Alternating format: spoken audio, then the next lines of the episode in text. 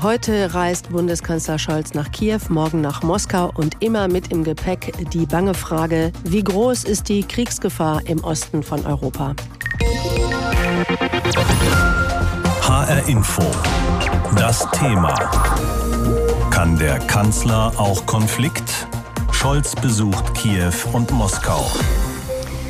Wie geht es weiter in diesem Konflikt? Diese Frage treibt Politik und Sicherheitsexperten schon seit Wochen um, seit eben der russische Präsident Putin über 100.000 Soldaten an der Grenze zur Ukraine zusammengezogen hat. Doch der Westen hat in den letzten Tagen und Wochen deutlich gemacht, dass man einem russischen Einmarsch in die Ukraine nicht tatenlos zusehen werde. Massive Wirtschaftssanktionen würden folgen.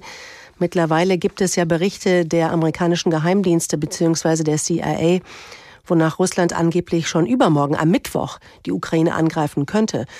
Heute nun also diese Reise des Bundeskanzlers nach Kiew und dann morgen weiter nach Moskau. Andreas Umland ist Politikwissenschaftler, Osteuropa-Experte am Stockholmer Zentrum für Osteuropa-Studien.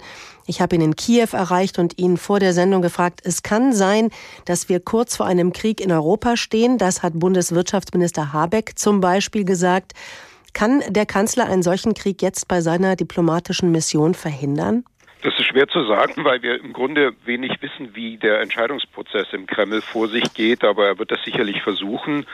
Und Deutschland ist hier ein wichtiger Faktor. Das ist äh, sowohl aus ökonomischer Sicht als auch aus historischer, hm, politischer, ich würde sogar sagen kultureller Sicht ist Deutschland für Russland ein wichtiges Land. Und äh, insofern hoffe ich, dass Scholz da etwas machen kann. Mhm. Wir müssen über einen Begriff reden, der in letzter Zeit immer wieder mal gefallen ist, und zwar der Begriff von der Finnlandisierung. Nur noch mal kurz zur Genese. Im Zweiten Weltkrieg gelang es eben den Finnen, die Russen von einem, dem Wert von so einer ganz strikten Neutralität zu überzeugen, sodass sich Stalin eben Finnland nicht einverleibt hat. Wenn man das mal überträgt auf die Ukraine, wäre das nicht eine Möglichkeit, um die Spannung in diesem Konflikt herauszunehmen und gleichzeitig auch die Ukraine von westlicher Seite her zu stärken? Also man könnte ganz flapsig darauf antworten, das Problem ist eben, dass die Ukraine für Russland nicht Finnland ist, sondern die Ukraine ist für Russland Russland. Und deswegen ist also das Verhältnis einfach von Moskau zu Ukraine ein ganz anderes. Und dieser Vergleich hinkt meiner Ansicht nach. Und auch die Finnen haben ja davor gewarnt vor der Finnlandisierung. Also die, das war etwas eher Unfreiwilliges, was sie eingegangen sind. Und äh, das Problem ist, dass Russland eben die Ukraine irgendwie wieder in seinem Machtbereich haben will und eben gerade keine Neutralität haben will. Man, man hat das ja im Grunde in den 90er Jahren versucht. Da hat es diesen Versuch gegeben, zu einem, als neutraler Staat dazustehen. Das war auch Anfang der 90er Jahre die Politik der Ukraine, sich neutral zu positionieren. Übrigens wie auch Moldau, die das bis heute noch in der Verfassung hat. Und das hat dann eben nicht funktioniert.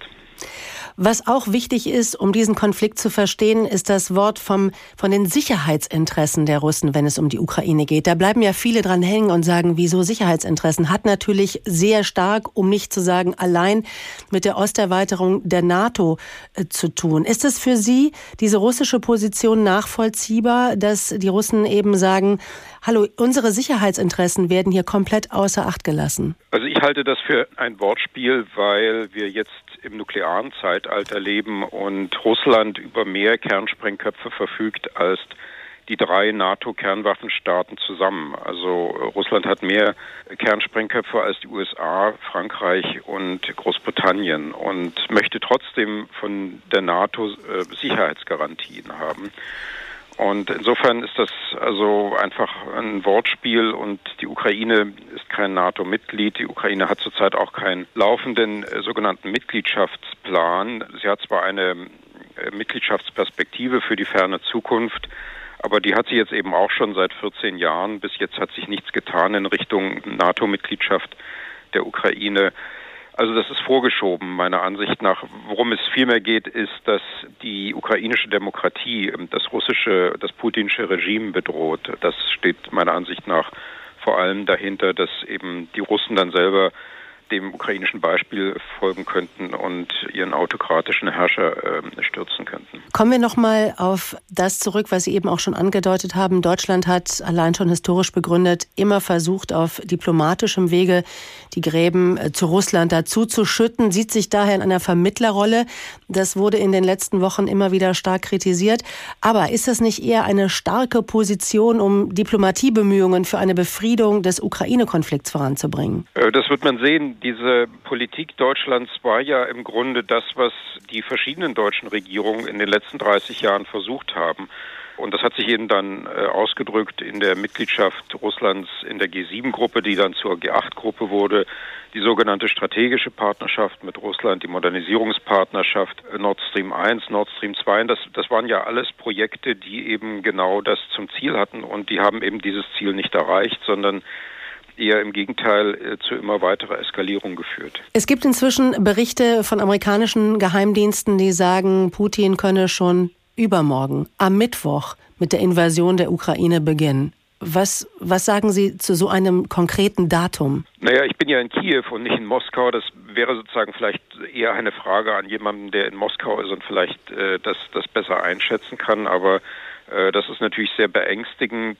Ich hoffe immer noch, dass, dass es nicht dazu kommt und dass vielleicht dieser ganze Truppenaufmarsch eher dazu geeignet war, eben Druck auszuüben und sozusagen Panik hierzu auszulösen, was auch teilweise schon der Fall ist und äh, eben dann nicht wirklich äh, mit einem großen Krieg zu beginnen. Es gibt ja einen Krieg seit, seit acht Jahren und es gibt eben auch schon tausende Tote. Und wenn es jetzt wirklich einen offiziellen Krieg mit regulären Truppen und ohne Verdeckung geben würde, das wäre sehr beängstigend.